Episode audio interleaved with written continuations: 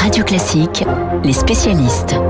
Deux spécialistes donc ce matin, Dimitri Pavlenko qui sera avec nous dans une poignée de secondes. Et tout de suite Emmanuel Faux. Bonjour Emmanuel. Bonjour Bernard, bonjour à tous. Écoutez, on peut faire un constat tout à fait évident. Ce matin, la France a choisi de remplacer son confinement par un couvre-feu nocturne, sauf donc pour le 24 décembre, un soir de Noël, je le rappelle.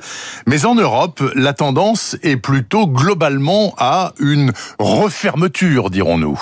Oui, absolument Bernard. Et pour vous dire que dans cette crise sanitaire, rien n'est gravé dans le marbre, voilà un pays que l'on citait presque en exemple lors du premier confinement en mars et qui fait soudain machine arrière, c'est la Suède. Même la stratégie d'immunité collective a été abandonnée. Et l'on a vu cette semaine le souverain suédois Charles Gustave XVI, d'ordinaire très économe de sa parole, s'exprimer à la télévision pour reconnaître avec humilité beaucoup de gens sont morts et c'est terrible je crois que nous avons échoué. Alors un aveu relayé par le Premier ministre suédois Stéphane Löfven, qui a demandé au pays de renoncer au plaisir de se retrouver autour d'un bon vin chaud à Noël, et qui a explicitement recommandé le port du masque dans les transports publics, ainsi que la mise en place de jauges dans les magasins, qui restent quand même ouverts pour l'instant. Revirement à Stockholm et durcissement à Vienne, où les autorités ont décrété un troisième confinement général d'un mois, qui entrera en vigueur au lendemain de Noël, avec test obligatoire à la fin de la période pour tous ceux qui voudraient reprendre une activité normale. En Italie, vous le savez, les retrouvailles pour Noël seront très limitées, car le pays le plus endeuillé d'Europe redevient zone rouge. Les Italiens ont le sentiment de replonger dans leur cauchemar du printemps. Quant aux Néerlandais, ben, ils sont entrés depuis mardi dernier dans un reconfinement très sévère qui va durer jusqu'à la mi-janvier. Idem en Allemagne. C'est vrai que dans l'ensemble, l'Europe n'est pas à la fête. Hein. La question de la mutation du virus ajoute une très grande inconnue à toutes les questions euh, que pose plus, généralement la pandémie. On le voit d'ailleurs euh, avec le vent de panique qui souffle depuis quelques heures à Londres. Oui, et il faut dire que le gouvernement britannique euh, n'y est pas allé de main morte en parlant hier d'une nouvelle souche du coronavirus hors de contrôle. C'est le ministre de la Santé, Matt Hancock, qui l'a dit, peut-être en parlant un peu vite. Or, il n'y a pas plus anxiogène en ce moment que des expressions comme très haut plateau, vague submersion ou hors de contrôle. Quand on écoute les scientifiques, on comprend que nouvelle souche ne veut pas forcément dire plus forte virulence, mais vraisemblablement plus grande contagiosité et donc peut-être circulation plus intense et plus rapide du virus. D'où les décisions, on l'a vu annoncées dans l'urgence ce week-end, un trafic totalement interrompu entre le Royaume-Uni et une dizaine de pays dans le monde. Le tout, je le signale quand même, à dix jours du Brexit définitif, ça, c'est un drôle de symbole. Mais ce qui frappe Bernard après euh, ces neuf mois de crise sanitaire, c'est que les gouvernements sont contraints de réagir au coup par coup, sans visibilité réelle au-delà de quelques jours, et en attendant les effets des campagnes de vaccination en Europe, euh, la Covid-19 prend le gouvernail en fait. Elle fait la loi et fixe l'agenda. On se prend quand même à espérer que 2021 pourrait inverser la tendance, mais pour l'heure, euh, bah, c'est bien le virus qui a notre destin en main. Moi, ce qui me fascine complètement, c'est la rapidité avec laquelle les Allemands ont dit que les vaccins sont efficaces contre la nouvelle mutation du Covid-19 qui a été repérée notamment au Royaume-Uni. Alors, euh, je ne sais pas si c'est exact, on le souhaite en tout cas que ce soit exact, mais enfin, je trouve qu'ils ont été assez vite en besogne pour l'assurer. Je pense que c'est surtout fait pour rassurer les populations, peut-être Dimitri Pavlenko. Ce qui est certain, c'est que depuis minuit, la France notamment a fermé ses frontières à tout ce qui vient du Royaume-Uni, que ce soit les hommes, les matériels, les animaux, les marchandises, etc. Et comme le faisait remarquer Emmanuel Faux, on est quand même à huit jours du Brexit qui s'annonce être un Brexit dur, puisqu'on tourne en rond avec les négociations de sortie. Sept jours ouvrés, effectivement. Sept jours ouvrés, exactement. Euh, Est-ce que euh, qui qui va être ultra perdant là-dedans? C'est les Anglais une fois de plus. Si on peut pas, s'ils sont empêchés de sortir de chez eux, non? Bah, disons que là, effectivement, c'est c'est la surcrise, hein, c'est le suraccident, l'accident mmh. par-dessus l'accident. Industriel XXL. Hein. Bah oui, parce que les Britanniques, ils sont dans une phase. On en a parlé vendredi, rappelez-vous, euh, dans une phase de constitution de stock. Oui. Euh, c'est ce qui explique d'ailleurs les bouchons hein, très très forts qui existent maintenant depuis deux semaines, que ce soit à l'arrivée à Douvres en provenance l'abondance du Royaume-Uni en direction de l'Europe, mais aussi dans l'autre sens. Euh, dès avant Calais, hein, dès Boulogne-sur-Mer, dans les, dans les kilomètres, dans les, la dizaine de kilomètres avant l'entrée dans le terminal du shuttle, pour traverser donc sous la Manche ou bien par ferry la, la, la, Manche. C'est ça qui explique les bouchons actuels. Ils sont en train, les Britanniques, de constituer des stocks sur le conseil d'ailleurs de leurs propres ministres qui disent au, que ce soit à la grande distribution constituer des stocks. Le mois de janvier risque d'être compliqué, euh, notamment pour les médicaments.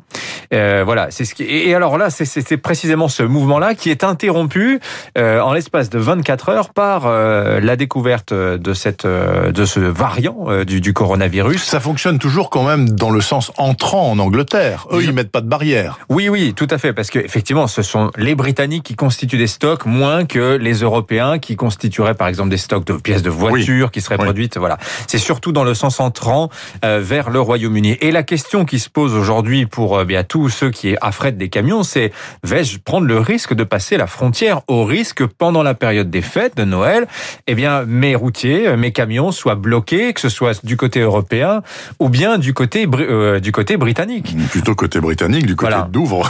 Alors voilà, donc il y a cette opération de constitution de stock d'abord des Britanniques euh, qui, qui est contrariée. Cette question que évidemment tous ceux qui franchissent la frontière vont se poser, est-ce que j'ai intérêt à le faire, sachant que je ne pourrais pas forcément euh, faire demi-tour dans, dans l'autre sens Est-ce que vous imaginez, Dimitri, que euh, ce qui se surajoute avec cette affaire du virus mutant du Covid britannique, là, oui.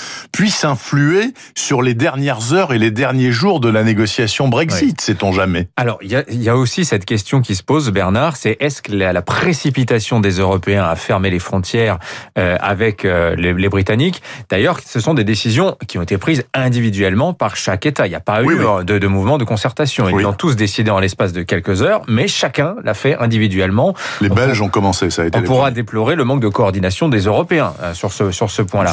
La question qui s'est posée, c'est est-ce qu'ils punissent les Britanniques pour euh, l'échec euh, à venir, semble-t-il, des négociations du Brexit? Non, les deux sujets sont déconnectés. Je pense qu'il faut être très clair euh, là-dessus. J'ai oublié votre question, Bernard. Si vous... C'était ça. Je ouais, vous demandais est-ce que ça ouais. peut avoir une influence? Est-ce que finalement, peut-être, on va arriver à un accord sur le Brexit parce que les Anglais sont plus faibles à cause de la nouvelle souche du coronavirus? Alors oui, je, pas forcément. Je, non. non, je ne pense pas. Non, ce que l'on peut dire en revanche sur la question, euh, les questions que vous vous posez légitimement, Bernard, par exemple, sur ces annonces très rapides de Berlin oui. concernant l'efficacité du vaccin. Euh, ils le font. À Berlin, ne prendrait pas le risque de mentir, c'est-à-dire d'affirmer quelque chose sans en avoir la preuve. Ce que l'on sait par retour d'expérience euh, de, de l'histoire de la vaccination, c'est que même en cas de variation, de, de l'apparition d'un variant, prenons l'exemple de la grippe, par exemple. Oui. Il est arrivé par le passé, vous le savez, que très rapidement les industriels dès le mois d'août mettent au point un vaccin contre la grippe. Influenza, la grippe étant un virus qui mute énormément, lorsque il arrive en Europe après être parti d'Asie, euh, la souche euh, pas de, le même. ne soit pas la même. Eh bien, les vaccins, même s'ils ont été mis au point à partir d'une souche euh, précédente, sont quand même efficaces. Ils perdent de leur efficacité, mais ils le sont encore. Or, avec le Covid, vous avez vu, on a des taux d'efficacité vaccinaux qui sont de l'ordre de 90-95%. Euh, c'est inédit dans l'histoire de la vaccination, Bernard. Un, un vaccin moyen contre la grippe, c'est 50% de taux d'efficacité. Donc, si à la limite euh, ce, ce, variant pose un petit problème, sera celui du niveau d'efficacité, peut-être 60, 70%, même à 50%, il y aura un bénéfice important par rapport au risque de se faire vacciner. C'est quand même très important de le dire. On, dire, on peut dire aussi que des variants euh, du coronavirus de SARS-CoV-2, donc la souche mmh. à née à Wuhan l'année dernière, il y en a déjà eu au moins 5. Il en est apparu en Afrique du Sud, il y en a une en ce moment en Afrique du Absolument. Sud qui est aussi très virulente, enfin très contagieuse, pardon. Euh, vous en avez eu qui est apparu en Espagne, aux Pays-Bas, euh, dans l'histoire de l'épidémie cette année. Donc vous voyez, on n'est pas face à, quelque, face à quelque chose de totalement inédit. C'est vrai que la conjonction Brexit plus nouvelle souche, avec cette idée de mutation, ces mots-là qui nous effraient énormément, euh, donne l'impression qu'on est face à la fin du monde. Non, Bernard, on n'est pas face à la fin du monde, on est face à des choses que l'on a déjà vécues. Mais c'est vrai que pour les Britanniques, dans le contexte du Brexit, c'est quand même extrêmement préoccupant. Bon, et je vous rappelle, comme le disait Emmanuel Faux tout à l'heure, que euh, si le nouveau vaccin, si le nouveau Covid-19, la venue d'Angleterre, circule plus vite, hmm. ça ne veut pas dire qu'il est plus méchant. Il est simplement plus contagieux. Alors, quelque chose qui est, dernière chose qu'on peut dire qui est très intéressante, c'est, semble-t-il, cette nouvelle souche qui a un nom, hein, c'est B.1.1.7. C'est le nom de la souche. Pas de cette. B.1.1.7. B117, si vous voulez. On dirait un peu un nom de, de, de, de, de comment C'est Black et Mortimer. Voilà, exactement. euh, semble-t-il, il y a beaucoup moins de, de malades asymptomatiques. Et là, on aurait envie de dire que ce serait finalement une bonne nouvelle. Mais oui, c'est un mal pour un bien ou, ben l'inverse. Parce que quand on a la grippe, qu'on a des symptômes, on reste chez soi, on s'isole. Et c'est ce qui permet d'endiguer de, l'expansion de l'épidémie. Et si effectivement c'est ce qui se passe avec cette nouvelle souche, ça aurait le mérite de simplifier la lutte. Parce que le problème du coronavirus, ce sont les asymptomatiques. Ce sont eux qui font circuler le virus. C'est vous, Dimitri Pavlenko, bah, le problème. Vous êtes asymptomatique. bon, je vous rappelle qu'aujourd'hui à Amsterdam, l'agence européenne du médicament va donner ou pas, mais très probablement oui, son feu vert. Donc aux injections de vaccins à venir, notamment le Pfizer, celui qui doit être conservé à Moderna début janvier. À moins 75 degrés et ça devrait donc commencer très très vite, notamment en France. Merci beaucoup Dimitri. À demain. À demain. Sans faute, il est 7h48 exactement.